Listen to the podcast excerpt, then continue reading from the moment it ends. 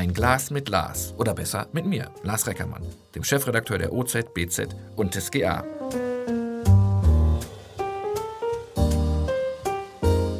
Locker schnacken, nicht lange schneiden. Ganz viel Ostfriesland. Eine neue Runde, ein Glas mit Glas. Und ich sitze hier bei Holger. Wir haben uns aufs Du geeinigt, Holger Rodig. Ähm, wir trinken kein Glas, wir trinken aus, einem, aus einer Teetasse. Also das ist richtiger Ostfriesentee, Holger, oder? Das ist richtiger Ostfriesentee, so wie man hier in dieser Region ihn eigentlich trinkt. Die Ostfriesen trinken ja viel mehr Tee, äh, wie zum Beispiel die Engländer, von denen man ja weiß, dass die mindestens einmal um 5 Uhr nachmittags Tee trinken. Aber angeblich wird hier in Ostfriesland sehr viel mehr Schwarztee getrunken, wie in anderen Regionen der Welt. Wie bin ich auf dich aufmerksam geworden? Du hast mir eine Mail geschrieben und hast gesagt, wir machen, das fand ich ganz witzig, wir machen Kultur am tiefsten Punkt. Da meine erste Assoziation war, oh, einen tiefen Punkt erreichen als Künstler ist eigentlich nie so vorteilhaft. Bei euch ist das durchaus geografisch gemeint, gehe ich mal ganz schön. Ihr liegt schon ziemlich, ihr liegt unter normal Null, ne? Also neben unserem Dorf liegen wir bei 2,50 Meter unter normal Null im ehemaligen Frebsumer Meer. Frebsum heißt der Ort, das muss man ja auch sagen. Ja, ja der, das äh, Dorf heißt Frebsum, äh, liegt auf einer Warft, deswegen der tiefste Punkt liegt also direkt neben dem Frebsumer Meer, war mal im Guinness-Buch der Rekorde verfasst äh, in den 80er Jahren. Man hat danach festgestellt, es gibt noch Stellen in Deutschland, die sind noch ein bisschen tiefer. Aber nicht viele, ne? Nein, nicht viele. Es gibt insgesamt nach meinem Wissen nur zwei, eine im Breiderland und eins in der Wilster Marsch. Aber es gibt noch ganz, ganz viele sagen, weil hier die größte zusammenhängende Fläche so tief ist, sind wir weiterhin der tiefste Punkt in Deutschland. Was aber nicht dazu führt, dass wir an dieser Stelle, wir sitzen hier in dem Waftendorf Frebsum, noch eben unter Null sind. Wir sind hier schon bei ungefähr 4,50 Meter über Null. Und die Künstler, die hierher kommen, zur Kultur der Welt am tiefsten Punkt, die haben hier eine ganz entscheidende positive Grundlage. Denn wer hier schon mal aufgetreten ist, kann nur noch aufsteigen. Oh, das ist ja ein cooler Claim. Das finde ich ja cool.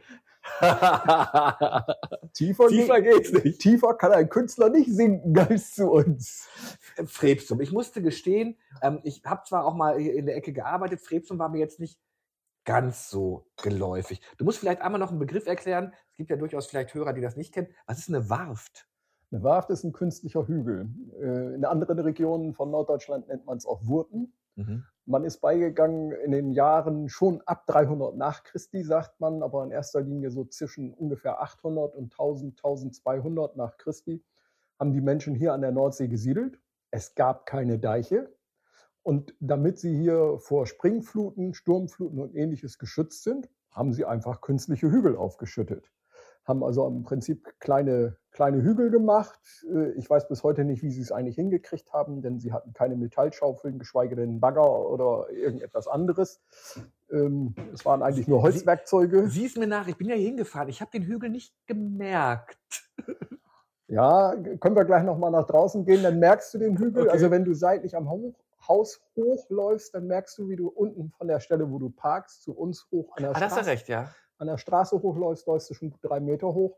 Und wenn du hier bei uns durchs Haus gehst, du sitzt im Moment an der höchsten Stelle in unserem Haus, der tiefste Punkt im Erdgeschoss liegt zwei Meter tiefer. Das heißt, wir laufen hier im Haus über verschiedenen Stellen an Stufen, am Ende und im Kuhstall in einer schrägen Rampe, am Ende zwei Meter runter oder hoch, ganz anders, wie man möchte. Da haben wir die Bauherren gute Arbeit geleistet. Ihr könnt die Schränke aufstellen, ohne dass ihr da acht Bücher drunter habt, oder? Das, das geht hier von das Wohnhaus ist verhältnismäßig plan, aber die Bauherren waren damals ganz clever. Die haben äh, immer das Wohnhaus in Richtung Kirche gesetzt. Mhm. Die Kirche steht auf dem höchsten Punkt.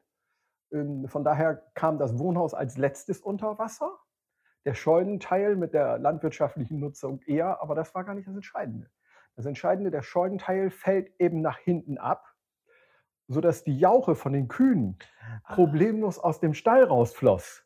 Und das war viel wichtiger, als im Prinzip, äh, ob das Wohnhaus in Richtung Süden, Westen das oder Osten steht. Ich, ja. Das Clever. war praktische Maßnahmen, die die getroffen haben. Und von daher, wenn du hier durch eines der Waftendörfer einer, an der Küste gehst, äh, dann wirst du immer sehen, die Wohnhäuser zeigen alle zur Kirche, zum Mittelpunkt und die Scheunen weisen alle ab. Anders als wenn du durchs Wendland gehen würdest und dir die Rundlingsdörfer anguckst. Die sind genau umgekehrt aufgebaut. Okay. Gut. Das hast du dir aber alles beigebracht, weil du hier ähm, nach Frebsum gezogen bist. du äh, Urostfriese? Wo? Nein, ich bin kein Ur. Ich komme aus, von der Küste, ich komme aus der Wesermarsch. Mhm. Lebe aber mehr oder weniger aus Friesland schon seitdem ich 16 Jahre alt bin. Und diese Geschichte mit den Dörfern, mit den Gulfhöfen, mit der Ansiedlung, das sind Sachen, die sind entstanden, nachdem man sich hier so ein Riesengebäude gekauft hat und äh, sich dann mit der Urstruktur des Gebäudes und letztlich auch mit dem Dorf und mit der Entwicklung und dann ja aus Neugierde sich so ganz langsam schlauer macht. Das ist ja schon so, ein, so ein Bilderbuchhäuschen, in dem wir jetzt hier sind. Also ihr könnt es ja nicht sehen. Vielleicht mache ich nachher noch ein paar Fotos, dann stelle ich die mit auf die, auf die Homepage. So stellt man sich eine Küche vor. Es gibt, es gibt einen schönen großen Esszimmertisch. Es gibt, das finde ich immer schön, rücklings eine rot, ein rotes Sofa, auf dem man sitzt. Ähm, einen blauen Kühlschrank. Es ist, es ist, irgendwie ist es ja schon fast, fast wie gemalt aus so einem, aus so einem, das ist aus Friesland. Das hast du alles. Seit wann wohnst du hier? Also wir wohnen hier jetzt seit fast 21 Jahren. Ich wohne hier ja nicht alleine, ich ja. wohne mit meiner Frau, die ist arbeiten. Vernünftig. äh, ist einfach so. Aber gut, Termine fallen manchmal so, dass es nicht immer hundertprozentig passt. Aber wir sind seit 21 Jahren hier und äh, im Wohnhaus haben wir gar nicht viel gemacht. Wir haben diesen Küchenraum wieder hergestellt, so wie er jetzt ist. In erster Linie haben wir im landwirtschaftlichen Teil dieses Gebäudes, und das ist ja der größere Teil, du hast ihn selbst noch gar nicht gesehen, ja. Ähm, der landwirtschaftliche Teil hat äh, ungefähr eine Fläche von 600 Quadratmetern. Und den haben wir im Laufe der letzten, ja, man kann wirklich sagen, letzten 20 Jahre für kulturelle Zwecke ertüchtigt. Ähm, denn wir machen ja hier in diesem Haus Kulturveranstaltungen, Konzertveranstaltungen, aber eben nicht nur Konzertveranstaltungen, auch Lesungen, auch Theater bieten wir an. Wir machen es nicht selber, wir bieten es an, wir organisieren es mit vielen netten Leuten wiederum hier aus dem Dorf, aus der Region, die als ehrenamtliche Helfer ununterbrochen dabei sind und das sicherstellen. Ja, und da sollten wir nachher auch noch mal einmal durchlaufen, mhm, damit du einfach mal so siehst, wie wir die alte Nutzung dieses Hauses, die alte Struktur des Hauses eben umgenutzt haben. Wo im ehemaligen Bullenstall zum Beispiel, wo der Zuchtbulle war, die Frauen, die Mädels heute Pipi machen gehen. Und trotz dessen ein, ein wenig von dem alten Eindruck dann dabei mitnehmen können. Kultur in Frebsum. Also ich will Frebsum keine, keine nicht, aber es wäre jetzt nicht so der erste Ort, auf den ich kommen würde, wenn ich an Kultur denke. Ähm, ist, ich, hab, ich bin jetzt nicht über die große Einfallstraße nach Frebsum reingekommen. Ähm, wie, wie baut man sowas auf, dass das, ich glaube, wenn nur die Frebsumer kommen würden, wie groß ist der Ort? Wie viel? Frebsum selber, wenn man den, die alte Warft-Bewohnerzahl nehmen würde, ja. also nicht die Siedlungen, die drumherum entstanden sind, wenn man sich die eigentliche Warft anguckt, dann sind wir irgendwas zwischen 150 und 180 Einwohner.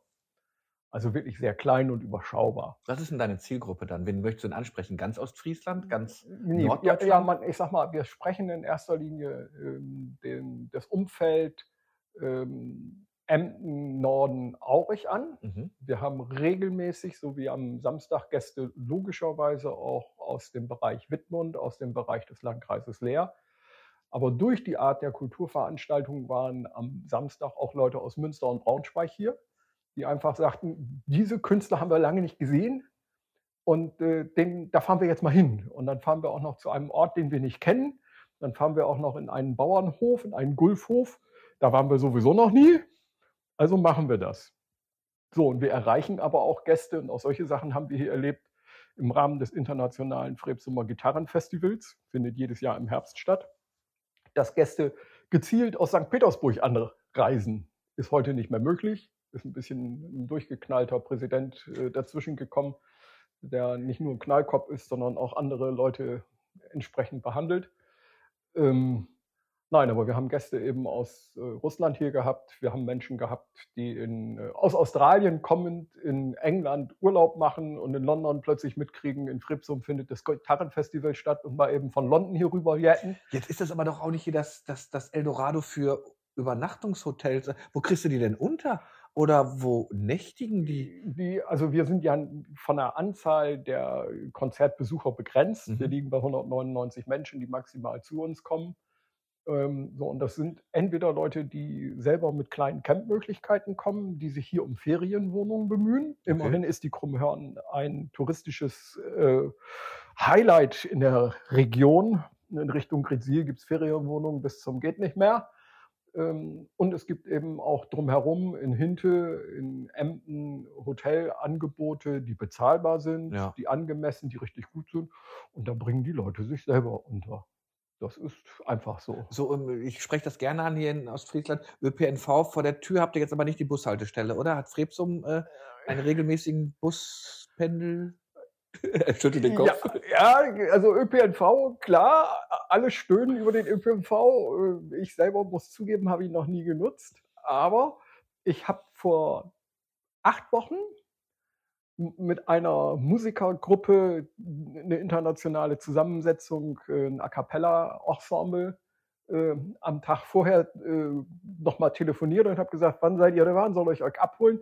Ja, wir sind um 13.10 Uhr in Frebsum am, mit dem Bus. In Frebsum mit dem Bus? Ja, mit Frebsum mit dem Bus. Ich sage, wie? Ja, wir fahren von Berlin mit dem Zug nach Emden, setzen uns im Bus und sind um 13.10 Uhr an der Bushaltestelle in Frebsum. Und dann bin ich mit fünf Regenschirmen hier zur Bushaltestelle gegangen und habe an einem Samstagmittag ein internationales Ensemble an der Bushaltestelle abgeholt. Ungefähr 100 Meter von hier, viel weiter ist es nicht. Aber es war auch das allererste Mal, dass ich festgestellt habe, ja, wir haben ein funktionierendes ÖPNV, wenn auch am Wochenende nur alle drei Stunden. Aber es reichte dann, um tatsächlich direkt in dieses kleine Dörflein zu kommen. Die musst du dann aber auch, wenn, die, wenn deine Künstler früh anreisen, verköstigen. Oder äh, wie ist, wie, ja. wie, ist, wie ist das hier so mit der, mit der Gastronomie in Frebsum? Es gibt keine. Uh, okay. in, in, in, diesen, in, diesen, Dörfern gab es logischerweise mal Kneipen, wenn du aus dem Fenster guckst. Das können jetzt die Zuhörer natürlich auch nicht. Ja. Das da hinten war eine Kneipe, war später auch sogar mal eine Disco. Ähm, da vorne an der Straße, wo du reingekommen bist, äh, wurden früher mal die Fahrkarten für den Zug verkauft, den es hier gab. Es gab eine Zugverbindung zwischen Emden und Gretzil.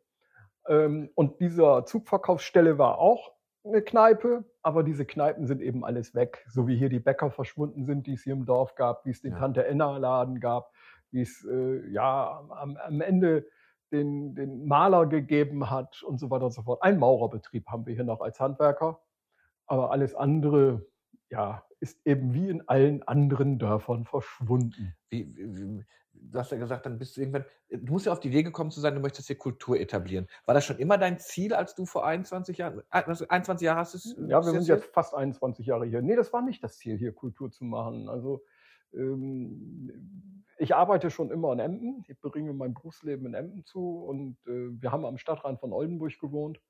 Und es gab dann irgendwann so die Entscheidung, jeden Tag zwei Stunden auf der Autobahn ähm, im Monat für zwei Monate arbeiten gehen, um das Auto und den Sprit und die Reparaturkosten zu unterhalten, ist auch nicht witzig. Ähm, und es gab dann so einen Schnitt und haben gesagt, wir gehen wieder nach Ostfriesland. Und meine Ansage war, wenn wir nach Ostfriesland gehen, dann kriege ich ein Haus, das ist so groß, dass ich einen Oldtimer, den ich habe, einen sehr seltenen, dort hineinkriege, um ihn dort endlich fertig zu machen. Und entsprechend haben wir nicht nach einem Einfamilienhaus oder nach einem Arbeiterhaus gesucht, sondern schon nach einem etwas größeren, sprich man guckt sich nach Gulfhöfen um. Mhm. Gulfhöfe waren uns ein Begriff und ähm, ja, dann haben wir hier ein Vierteljahr lang gesucht und sind dann eben auf dieses Gebäude gestoßen und haben gesagt, okay, hier passt alles. Hier passt die Umgebung, hier passt das Grundstück, das Haus ist in einem Zustand, äh, was für uns noch nutzbar ist oder wieder nutzbar machbar ist und ich kriege mein rostiges Hobby, Hobby untergebracht. So, dann hatten wir das rostige Hobby hier drin. Ähm, es standen hier fünf oder sechs richtig alte, gammelige Autos, die darauf warteten, dass da irgendjemand mal anfängt dran zu schrauben. Ähm, zu Anfang wurde hier dann saniert, fertig gemacht, wie so eine Küche zum Beispiel, in der wir jetzt gerade sind. Ähm, Autos war kein Thema und dann entstand in Frebson in dieser Phase eine sogenannte Dorferneuerung. Und im Rahmen der Dorferneuerung wurde die Bevölkerung hier begleitet durch ein Ingenieurbüro aus Oldenburg, was unter anderem sehr früh die Frage stellte, was machen wir mit den ortsbildprägenden Gebäuden? Und diese Gulfhöfe sind die ortsbildprägenden Gebäude. Wie erhalten wir die? Wie verhindern wir, dass die, die ja keinen wirtschaftlichen Nutzen für die Eigentümer mehr haben, in der Form erhalten bleiben? Mhm. Und ähm, die sprachen uns und den anderen Eigentümer dieser Gulfhöfe an, so nach dem Motto, was habt ihr denn für Ideen, was könnt ihr aus den Häusern machen? Und äh, die stellten dann auch Beispiele vor. Und eines der Beispiele war ja, man kann ja auch Kultur drin anbieten. Und dann nahmen die uns quasi an, der, an die Hand und wir haben uns hier zwei, drei Kulturobjekte in der ostfriesischen Pampa angesehen, wo sowas drin stattfindet. Und so, oh, hm, das liegt uns. Kultur besuchen wir eigentlich immer, aber man kann ja auch mal gucken, ob es dann selbst funktioniert. Kostet ein Schweinegeld, sowas umzubauen, oder? Ja, ich sag mal, es ist ein ganz langsamer Prozess. Ähm, wir sind einfach angefangen und haben in dieser absolut rustikalen Umgebung mit der gesamten Dorfgemeinschaft als erstes einen Adventmarkt gemacht. Super. Und dieser Adventmarkt wurde angenommen wie nichts Gutes. Also äh, es war ein Riesenerlebnis. Das haben wir in einem Jahr gemacht. Das Jahr darauf haben wir es wiederholt und haben den Tag davor gesetzt und haben den Tag davor die Kirchengemeinde mit eingeladen und die damalige Pastorin hat mit ihrem Sohn zusammen eine Lesung am Abend davor gemacht. Es war dann quasi nicht nur ein Adventmarkt, nicht nur eine Verkaufsschau von selbstgemachten Dingen hier aus dem Ort, sondern im gleichen Moment auch schon ja, so eine geistige Erbauung, die da dann entstand. So, und dann haben wir gesagt, oh, das ist ja schön. Das Jahr drauf haben wir uns eine Musikerin geschnappt, die ähm, aus dem Oldenburger Raum wiederum kam, aber hier arbeitete. Die hat dann hier das erste Konzert gegeben. Das kam auch gut an. Und dann klingelte irgendwann ein paar Tage später ein Telefon eines äh, Menschen aus dem Ammerland, der dort in der Region Kulturveranstaltungen macht und sagte, ich habe hier Künstler und suche einen weiteren Auftrittort. Ich habe gehört, bei euch geht sowas. Wollt ihr das nicht vielleicht machen? Ja, könnte man ja vielleicht mal tun, können wir mal ausprobieren. Hm, wo kommen die denn her? Ja.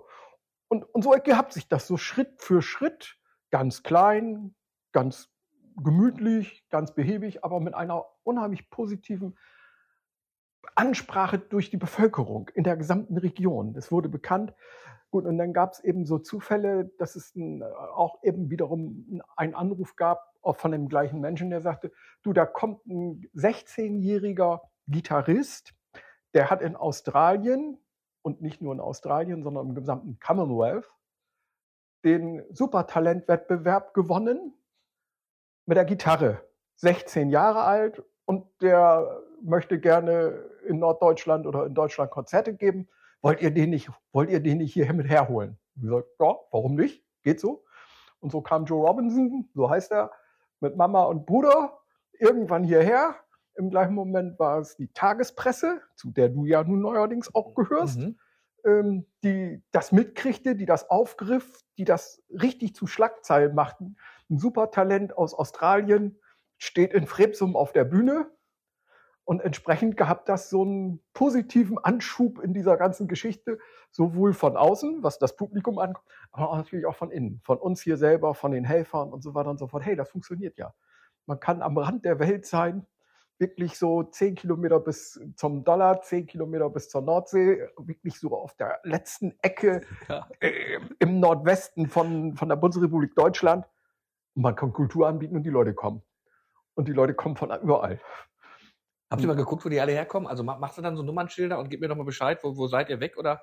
Äh? Nein, also einfach mal über den Parkplatz kriegt man es mit, aber wir kriegen es in erster Linie damit mit, dass die Leute, die zu uns heute kommen, über ein reines Reservierungsverfahren laufen. Okay. Also wer heute bei uns eine Karte haben möchte, muss sie sich zu 99 Prozent übers Internet reservieren. Und bei der Reservierung geben die ihre Adressen mit an. Ja. So, und von daher weiß ich natürlich, wo die Menschen herkommen. Und ähm, von daher kriegen wir einen recht guten Blick, äh, aus welchen Richtungen das Jetzt kann man ja sagen, Kultur ist ja eigentlich schon schwierig, wobei es natürlich super wichtig ist. Jetzt Kultur am Rande der Welt oder am tiefsten Punkt kann nochmal schwierig sein. Du hast gerade gesagt, deine Frau ist heute arbeiten, du arbeitest in Emden. Einen wirtschaftlichen Druck, dass das erfolgreich wird, die Kulturschiene, hattest du dann ja nicht oder hattet ihr nicht, oder? Haben wir bis heute nicht. Das ist ein das Hobby. Ist, das ist doch, das muss doch befreiend sein, oder? Das Kultur aus der reinen Liebe und ohne, in Anführungsstrichen, Kommerzdruck. Es muss einfach nur sich selber tragen. Aber so ein Künstler kostet ja auch was. Der, der sagt, ich komme jetzt zu dir und äh, der sagt, Holger, ich möchte gerne bei dir auftreten, ich nehme aber 5000 dafür und dann sagst du, okay, das kriege ich aber schon nicht mehr hin, 5000, weil das kann ich darstellen, oder? Richtig. Also wir, wir wissen, was wir, wir haben also, ich sage ja, bei der, im großen Saal in den Sommermonaten ich sag mal, den großen Saal die Scheune, den kleinen Saal der ehemalige Kuhstall für die Wintermonate, der ist beheizbar. Im großen Saal sind es 199, im kleinen sind es 80. So, ich weiß, was wir heute für einen Eintritt nehmen können. Wir sind heute im Bereich der Vorkasse zwischen 20 und 25 Euro, an der Abendkasse dann entsprechend 5 Euro mehr. Ähm, ich weiß, was da reinkommt. Ich weiß, welche Kosten dranhängen. Hotelkosten, ein bisschen Catering, manchmal Reisekosten. Ähm, gut, die Gage. Die GEMA, die dann freundlichst immer noch mal ein bisschen Geld haben möchte, die Künstlersozialkasse, also da ja. hängt ja immer noch so ein, so ein Rattenschwanz an äh, Erwartungen hinten dran. Ähm, so, wir wissen, was da, was da für Kosten kommen. Wir kennen mittlerweile, dass wir ein sehr stabiles und gutes Stammpublikum haben, dass das, was wir einladen, auch selber richtig gut findet und äh, entsprechend wiederkommt und immer wieder da ist. Ähm, so, ja, wie viel Stammpublikum? Was würdest du sagen? Hm? 80 Prozent Stammpublikum, 50 Prozent Stammpublikum? Ich sag mal so zwischen 60 und 70 Prozent. Oh, das ist natürlich super zwischen 60 und 70 Prozent, die dann auch immer mal wieder Menschen mitbringen, womit man nicht, äh, die man nicht kennt. Was läuft denn am tiefsten Punkt besonders gut? Gitarre. Gitarre, mal. ja, Gitarre ist im Prinzip etwas, was wir eben durch angefangen Joe Robinson, Gitarrist aus Australien, ja. in so eine bestimmte Richtung gemacht haben, dadurch, dass einmal im Jahr ein internationales Gitarrenfestival über zwei Tagen läuft und das ja nun auch mittlerweile seit 13 Jahren, wow. ähm, ist die Gitarre natürlich herausragend. Aber wir machen eben nicht nur Gitarre, sondern wir machen auch anderes. So wird im, äh, im Januar, 27. ganz gezielt auch an einem denkwürdigen Tag Klezmer-Musik laufen. Ähm, Sehr schön. Ja, es ist ja ein, ein Tag, in dem dann die äh, Russen seinerzeit Auschwitz befreit haben. Und von daher die Klezmer-Musik in diese Genre, in dieser Musikszene gehört, die eigentlich von unseren Urgroßvätern vernichtet werden sollte. Ähm, ganz bewusst an so einem Tag gesetzt. Dann haben wir, was weiß ich, äh, auch tatsächlich wiederum mit einem passenden Termin im nächsten Jahr ähm, am 16. Februar ein Kabarett hier. Kabarett zu dem Thema ähm, oder zum Kernthema ähm, Klimawandel, steigende Ozeane, Meeresspiegelanstieg, die Gefahr im Prinzip, dass unsere Deiche das irgendwas Was für den tiefsten Punkt schon ganz schön wichtig sein könnte. Das ist für die ganze norddeutsche Tiefe ja. wichtig. Also früher gab es mal den Spruch, in 30 Jahren ist Hannover Küstenbadeort.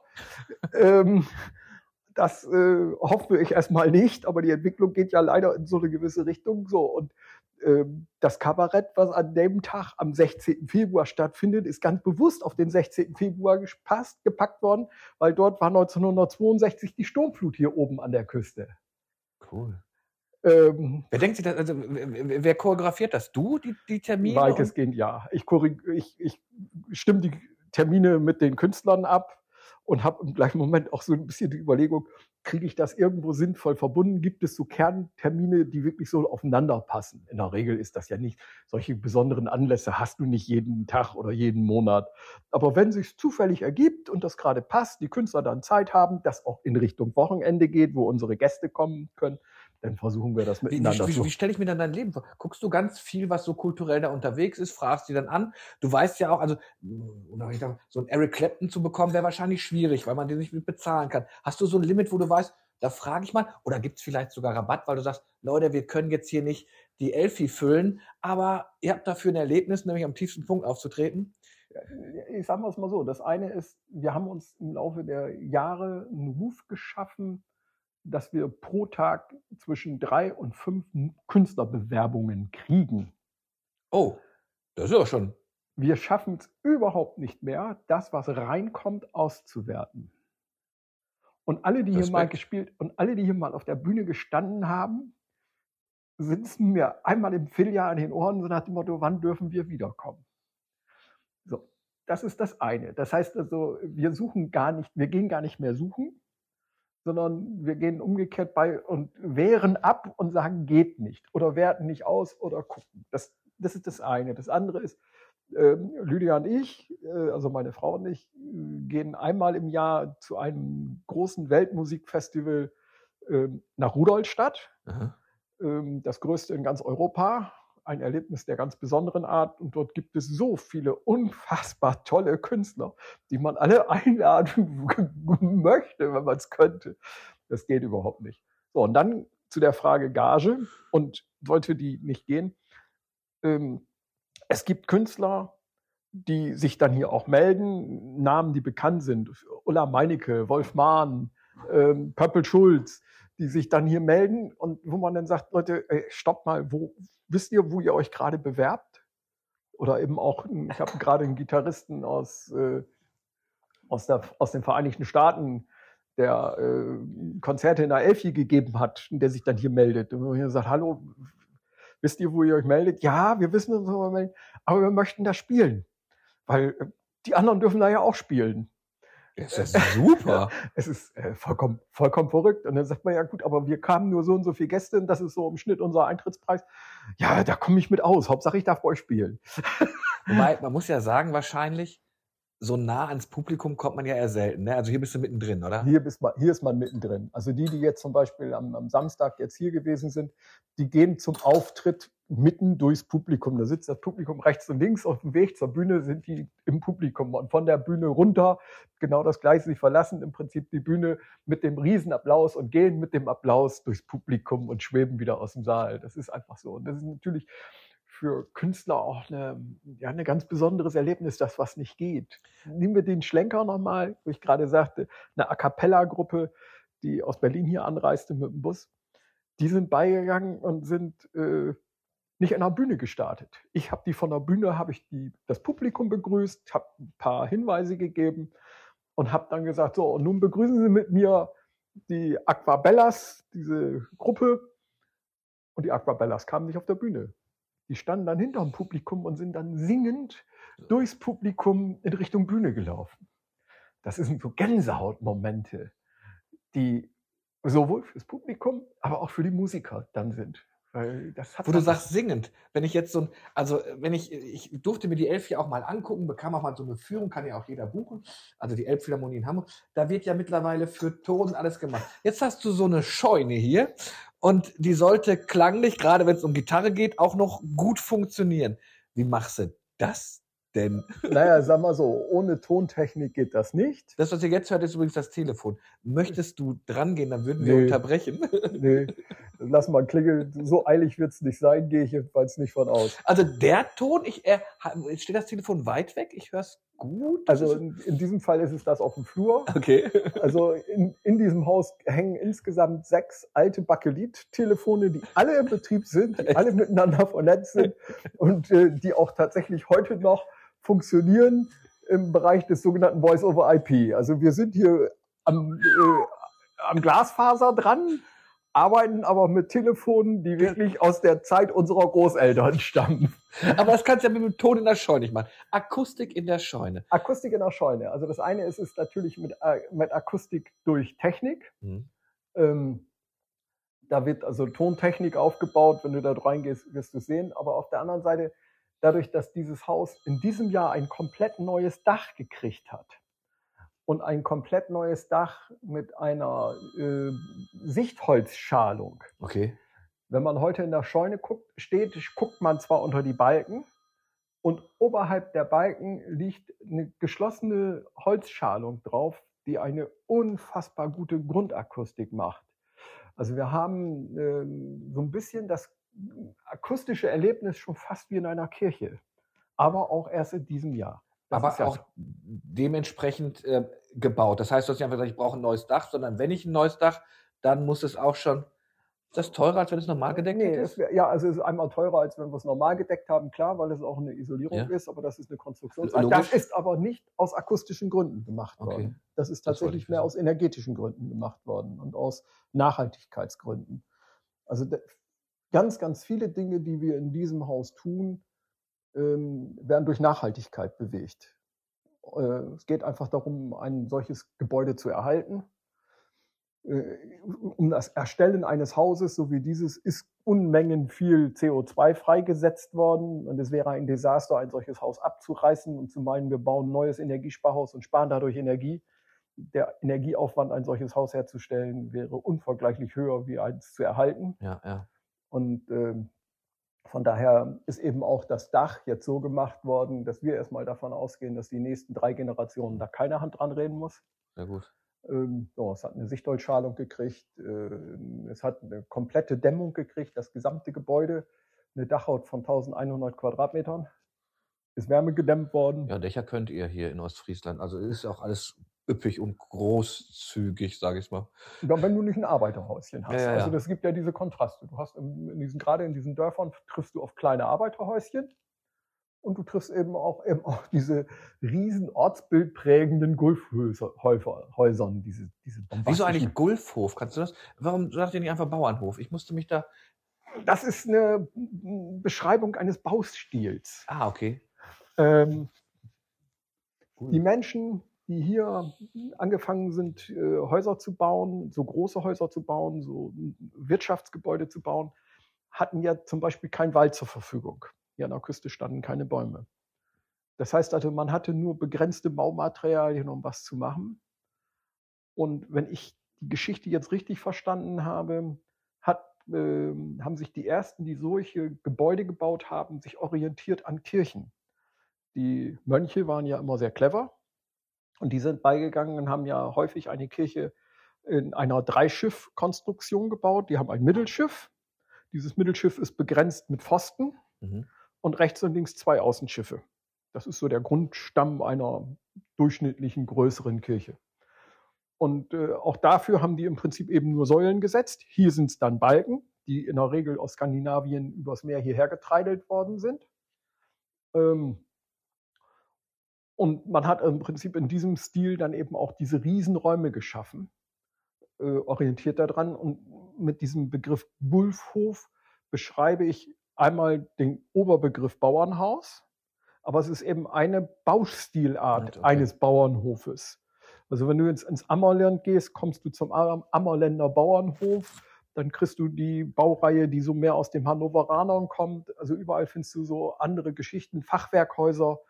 Ähm, ja, also an so einer Stelle kann ich eigentlich nur empfehlen, mal nach Kloppenburg ins Museumsdorf zu fahren Ja, und sich schön. die verschiedensten Baustile anzugucken und da dann auch noch inhaltlich so mitzukriegen, warum mag das eine so oder anders heißen. Warum das Gulf heißt, das weiß Wir ich auch nicht. Das kriegen wir schon hin. Du hast vorhin gesagt, Akustik, da wollte ich mal drauf. Wenn du jetzt Kultur hast, du hast vom Kabarett gesprochen, du hast aber auch viel von Musik gesprochen. Ist der höhere Anteil ein musikalischer Anteil bei euch? Ja, Der, okay. größt, der größte Anteil ist Musik. Ich sag mal so, wir sind bei 90 Prozent Musik Oh, oh, ja. und äh, wir sind bei 10 Prozent äh, anderen Genres drumherum. Aber es findet eben auch, wenn auch selten, Theater statt, ähm, Theaterangebote, Lesungen statt. Ähm, ganz danach. Äh, Da dann meistens auch Sachen, die hier aus der Region kommen. Nicht Dinge, die wir groß einkaufen, wobei wir gut auch äh, Profitheater schon aus dem Bereich des Wendlandes hier hatten, wiederholt hier hatten, die dann äh, solche Sachen gemacht haben. Aber der, der Hauptbereich ist Musik der Welt am tiefsten Punkt. Musik. Super, echt. Das ist, also ich finde das, finde das so. Gibt es so einen Coup, wo du sagst, den wollte ich schon immer mal haben, den habe ich auch hier gehört. Und wenn ja, wer oder wen hättest du gerne hier? Mal unabhängig von der Gage. Also wer zum Beispiel äh, für mich ein besonderes Erlebnis war, auch aus meiner Jugend, war Wolf Mahn, Mhm. äh, der dann auch hier unbedingt her wollte. Ähm, das fand ich schon spannend. Ähm, so ansonsten kann ich eigentlich nicht sagen, dass das unbedingt so die Musiker waren aus meiner Jugend, die ich hier unbedingt herhaben möchte. Ich sag mal, das sind dann auch Sachen, da würde ich dann am liebsten dann doch zu deren Konzerte gehen und mich nicht auch noch um die Organisation kümmern. Ah, okay, ja, also dann, Dann den Kopf frei zu haben, um das Konzert zu genießen und nicht im gleichen Moment funktioniert da, ist da alles in Ordnung und muss vielleicht da hinten noch Toilettenpapier hin. Und äh, aber du, hast, du musst ja, du bist dann ja, wenn das hier so alleine ist, oder na, alleine ja eben nicht. Ehrenamtlich, du bist ja ein Mädchen für alles, ne? Technik, hast du dann einen Nein, Techniker, nein. der. Wir haben, wir haben also einmal haben wir, einen, ich sag mal, den Haus- und Hoftechniker, der hier auch aus dem Ort kommt. ähm, der hat dann aber hier zu sein, wenn ihr, wenn ihr bei auch. den Veranstaltungen ist der hier. Der ist, der ist aber nicht nur bei den Veranstaltungen hier, sondern der ist auch zwischendurch immer hier, baut mit weiter, bereitet mit vor, Super. hat ganz, ganz viel beim Umbau des Gebäudes zu einem Kulturhaus mit beigetragen. So, das ist also äh, eine, eine verlässliche Größe, aber nicht nur er, es sind eben auch verlässliche Größen im Bereich des gesamten Caterings, in der Versorgung der Gäste. Es gibt äh, im Prinzip, es gibt Bier, es gibt Wein, es gibt Sekt, äh, auch sowas. Da braucht man dann verlässliche Leute für. Das geht natürlich nicht. Humane Preise. Ich frage, ich bin ja immer, ich bin ja immer für Nutzwert. Bezahle ich fürs Bier 8 Euro und für den Sekt 12 oder? Nein, nein, nein, nein. Also ich sag mal so, du bist bei der Hälfte. Okay, ja. Das ist ja. Aber, ich, aber nicht mal beim Sekt bist du auch nicht bei der Hälfte. Da bist du nur unter der Hälfte. aber ich, ich, weiß ja, wenn ich hier hinkomme, ist es ja auch was Besonderes eigentlich. Also, dass ich, dass ich hier nicht, das ist, das ist, dass ich hier nicht vom Pappteller esse oder hier Schützenfestmusik höre. Wobei ich, Achtung, keine Schützenfestmusik äh, in Abrede stellen will. Aber ich weiß, es ist ja schon ein besonderes Erlebnis. Ich muss mich, ich, ich muss ja hier aktiv hingehen. Hier schlender ich ja nicht vorbei. Nichts gegen nee, das, Krebsum, ist, das ist nicht, das ist nicht der Spaziergang nebenbei, sondern ich ja. muss entscheiden, okay, ich fahre jetzt tatsächlich mal eben zehn Kilometer von Emden aus betrachtet oder von Norden 25 Kilometer oder von Aurich oder eben Leute, die also auch äh, mal 300 Kilometer sind äh, oder aus zum Gitarrenfestival jedes Jahr aus Österreich und Dänemark anreisen und aus den Niederlanden das sind klare Entscheidungen. Ja. Man kommt hierher, man weiß, was man hier erwartet. Und ähm, ja. Kannst du überhaupt nicht auf irgendwas, wenn, wenn du sagst, du hast 70 Prozent Stammgäste, du kennst hier doch jeden beim Namen. Holger, da habe ich noch was, Holger, hör dir mal den an. Kommst du eigentlich durch, wenn an so einem Konzerttag ist? Ja, das ist, also eigentlich, eigentlich wissen die Leute, dass wir schon sehr gut selber unsere Sachen raussuchen. Klar, mhm. man kriegt auch immer mal den anderen, ein oder anderen Hinweis oder Tipp, wo es dann auch sagt, schick mir eine Mail, wenn das eine Empfehlung ist, was du gesehen hast, schick mir eine Mail, ich guck mal. Oder sag den Künstlern irgendwie, sie sollen sich mal bei uns melden mit dem Hinweis, ne, könnte, könnte richtig gut bei euch reinpassen. Das geht schon. Nein, man hat schon den Kopf frei und man hat auch den Kopf frei, gerade so in den, in den Pausen und so weiter, mit dem einen oder anderen Besucher noch zu plaudern. Ja, und das Schöne für uns selber ist dann so, wenn die Veranstaltung durch ist, dann auch noch mal mit den Künstlern mal eben so eine halbe Stunde oder Stunde gemeinsam mit den Aktiven, die, die sich darum gekümmert haben, dass alles gelaufen, zusammenzusitzen und noch mal eine, Tasse Bier oder ein Glas Wein zu trinken. Ne? Wie, wie, viele Leute sind dann involviert, wenn, wenn, so wenn um du die so zehn. Okay. Also um die zehn Leute sind wir immer. Abgesehen vom Gitarrenfestival, da sind wir auch bei 20. Ja. Dann wird die Gruppe größer, da braucht man mehr. Jetzt bin ich, als ich hier reingefahren bin, auch in die, in die Straße am Spielplatz auf eine etwas schmalere Straße. Kultur, jetzt hast du gerade gesagt, 200 Leute gehen rein. Das, wenn im Schnitt zwei Leute in einem Auto sitzen, da brauchst du ja auch Parkmöglichkeiten. Ich habe jetzt, ich stehe jetzt hier, ihr habt es noch getrennt, habe ich gesehen. Ich stehe auf dem, auf dem Teil, wo du eigentlich für ähm, ähm, Menschen mit Handicap frei hältst. Wie ist der andere? Wie, viel, wie viele Autos können denn hier parken? Also wir kriegen 90 Autos. Echt? 90 Autos unter. Ja, Das ist, ist, dann ja fast passt. Wenn es nicht ganz so nass wäre wie in den letzten Tagen. Achso, das heißt, die anderen ja, es, ist eine, es ist eine reine, ist eine reine Wiese. Ja. Es ist, eine, es ist eine großenteils schon befestigte Wiese, also Schotter unten drunter, aber es ist, ein, es ist eben eine Wiese. Und ähm, so, wenn es richtig nass wird, so wie jetzt, dann können wir nur einen Teil davon nutzen. Aber bei so einer Veranstaltung wie jetzt auch letzten Samstag, ausverkauftes Haus, 80 Gäste, wir haben alle 80 Gäste auf unseren eigenen Flächen untergebracht und alle sind gut rauf und alle sind gut runtergekommen. Ja, super. Ja, also gut, das ist immer ein großes Problem. Das wissen wir auch von anderen Veranstaltungshäusern, gerade die, die sich so in Dörfern im ländlichen Bereichen befinden, die dann natürlich ein Parkproblem haben. Und dass es in diesen Orten natürlich auch Menschen gibt, die da nicht unbedingt Freude dran haben, dass in einem solchen Dorf dann immer mal eine Horde von Fremden einfallen und dann auch noch ihre Ausfahrten zu parken.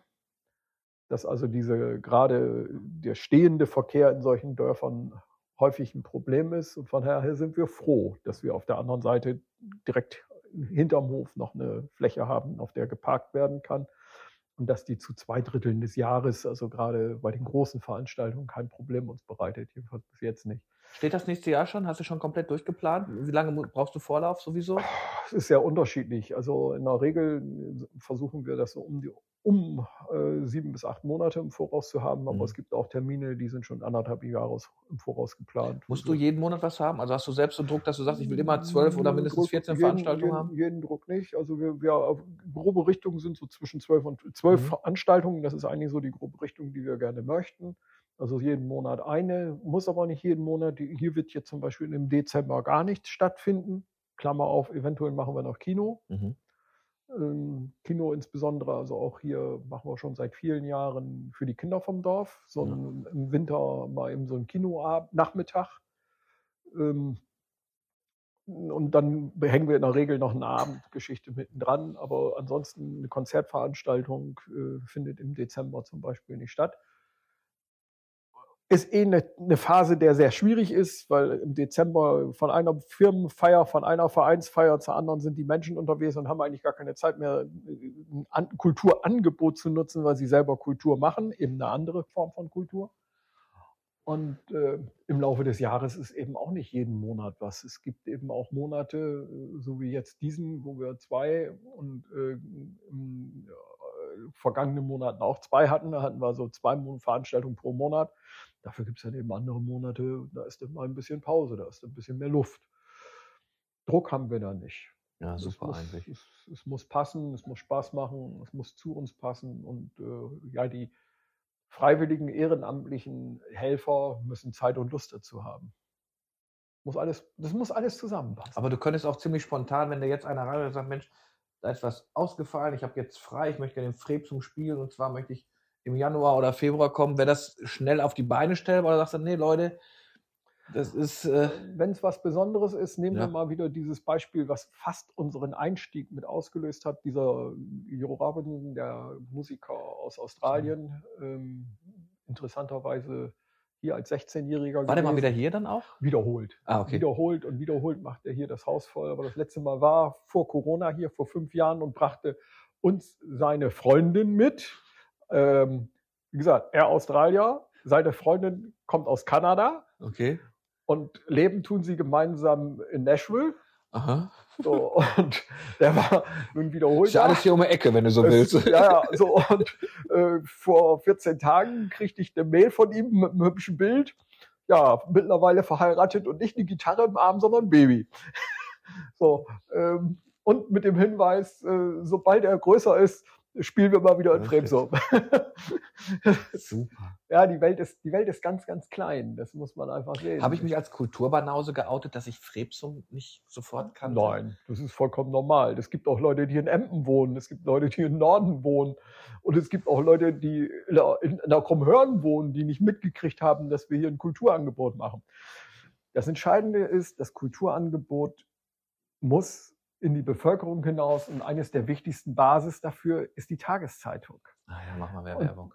Und die, Tages- und die Tageszeitungen ähm, haben äh, gerade in den letzten Jahren ihre Struktur verändert. Du bist jetzt wahrscheinlich wieder jemand, der auch vielleicht an der Strukturschraube mitdreht.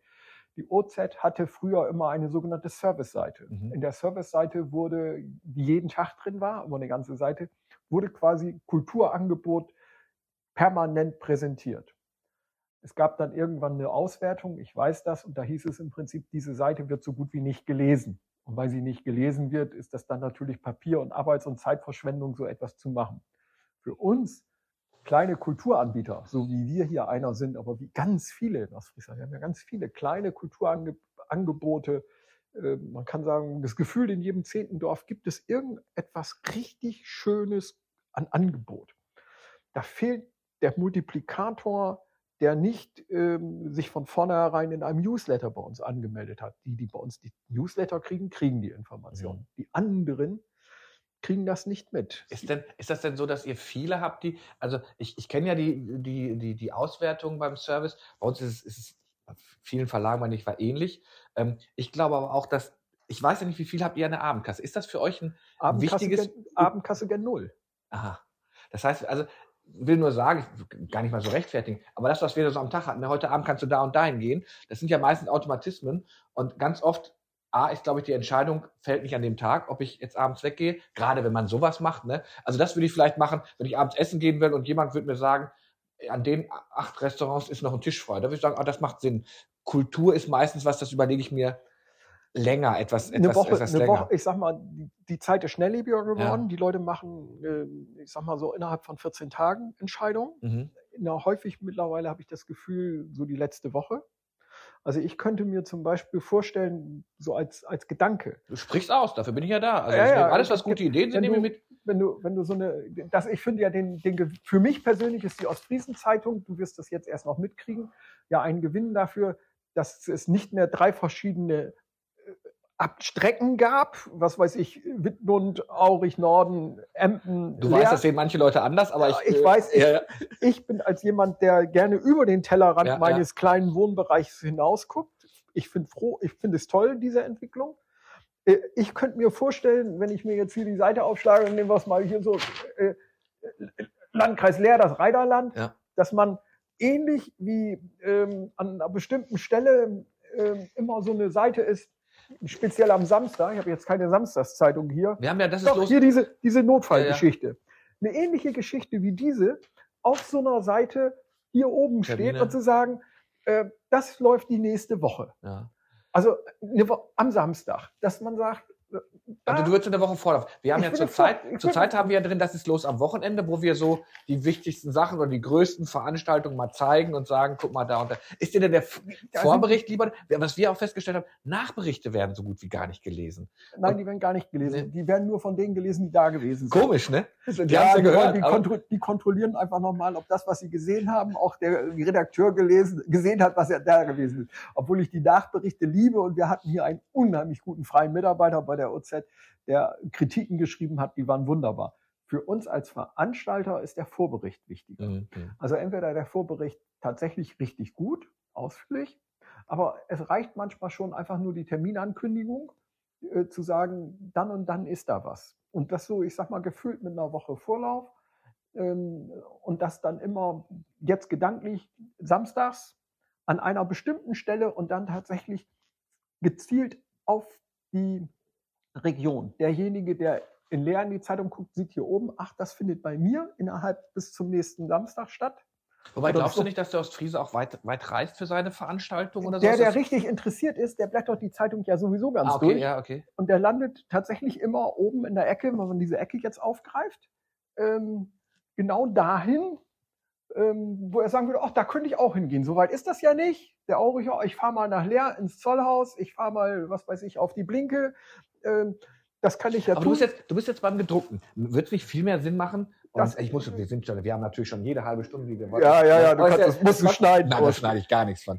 Aber, aber, nee. aber, weil du gesagt hast, unser Ticketsystem ist zum Beispiel komplett di digital. digital. Wird sowas nicht digital viel mehr Sinn machen, wenn wir sagen, donnerstags findest du bei uns all die Sachen, die, äh, die für dich im Idealfall schon mit dem Link zu deinem Ticketservice, weil dann kann ich mir gleich die Karte buchen. Ja, klar. Gut, ich bin nun nicht der digitale Zeitungsleser. Ja. Ich bin der Papierleser noch und äh, ich, ich kann mir aber gut vorstellen, wenn ihr die Zeitung, die ja auch digital kommt, im gleichen Moment mit der Terminankündigung verknüpft, mit angefangen von der Homepage der, der, der, des Veranstalters oder mit einem Pressebericht, den der Veranstalter reingegeben hat, den ihr in der Papierversion nicht gedruckt habt, weil der Platz nicht da ist. Aber wo derjenige mehr Input kriegen kann, ja. der einfach auf diesen Termin geht und sagt, den Termin, was, was steckt dahinter? Ja, klar. Also wenn ich interessiert bin, will ich wissen, was steckt dahinter. Und ich will direkt aus dem, aus dem Digitalangebot auch buchen können. Ich möchte jetzt nicht sagen, ah, ich muss jetzt nochmal was wechseln. Da bin ich ja, bin ich jetzt mittlerweile auch, nenne es faul oder sowas. Aber das finde ich eigentlich ganz gut, wenn du sofort drauf, drauf gehen kannst. Ja, sagen, wäre, wenn du das jetzt mit uns machen würdest, so wie ja. wir jetzt aufgebaut sind, packst du den Termin da rein und einen Link zu unserer genau, Homepage. Link, ja, ja. Und auf unserer Homepage hast du im gleichen Moment das Reservierungssystem. Damit wäre für uns die Geschichte einfach und rund. Mhm. Das funktioniert nicht bei allen. Ähm, kann sich aber auch in so eine Richtung entwickeln. Ich glaube, aber wir haben, sind schon so weit. ja, so. gut, wir haben uns eigentlich außergewöhnlich nach der Corona-Geschichte von den Ticketing-Anbietern wieder gelöst. Wir waren bei Nordwest-Ticket und haben darüber Karten verkauft, sodass also auch die Tageszeitungen mhm. Verkaufsstellen waren, die Geschäftsstellen. Die Ticketing sind nur so dermaßen teuer, was die Gebühren angeht, dass ich gesagt habe, ich habe da keine Lust mehr zu. Und vor allem, wenn du, wenn du so hohes Stammpublikum hast. Es funktioniert, es ist verlässlich. Äh, also wir haben, nimm wir mal tatsächlich eben für dieses Wochenende unsere 80 Reservierungen gehabt. Es hat nicht einer äh, seine Karte nicht abgeholt. Sie sind alle da gewesen. Allesamt, die reserviert haben, haben verlässlich hier sich hingesetzt und haben sich über das Konzert gefreut. Na super ja, es ist, es ist schon schön. So, so, ja, wie gesagt, beim Digitalen kann ich mir die Verknüpfung wunderbar vorstellen. In einer Papierversion, da habt ihr nicht genügend Platz. Da kann ich mir einfach nur so, so, so ein kleines Infofeld, was nicht eine ganze Seite ausmacht, sondern was gezielt auf die Region, auf die Stadt und dann so mit einer Woche Vorlauf. Guck mal, jetzt hast du mir schon eine Hausaufgabe mitgegeben. Da werde ich jetzt dran arbeiten. Kann ich von ausgehen. Wir haben natürlich extrem, nicht, nicht überzogen. Es gibt ja bei diesem Format kein Überziehen. Ich habe damals auch gesagt, wir machen es mal äh, kurzfristig. Ich habe jetzt aber schon mit, du bist jetzt quasi mein zweiter Kultureller angefangen, hat das Glas mit Lars hier in Ostfriesland, mit meinem lieben Kollegen Heiko Müller in Emden. Teil 2, ähm, das war Anni Heger und Teil 3 war jetzt Holger Rodig. Jetzt gehe ich mit ihm nämlich gleich nochmal einmal, muss ich natürlich auch die Kulturscheune oder den Gulfhof, Kulturgulfhof Frebsum einmal sehen. Ich mache sicherlich auch ein kleines Video, das könnt ihr euch dann auch angucken. Alle Folgen Ein Glas mit Glas gibt es auf allen Plattformen, auf denen ihr Podcast hören könnt.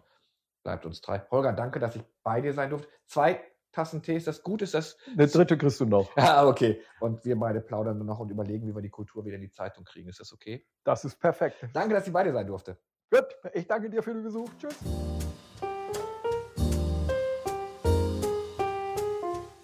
Dieser Podcast ist eine Produktion der Zeitungsgruppe Ostfriesland. Alle Folgen und weitere Informationen unter oz-online.de, ga-online.de oder borkoma-zeitung.de.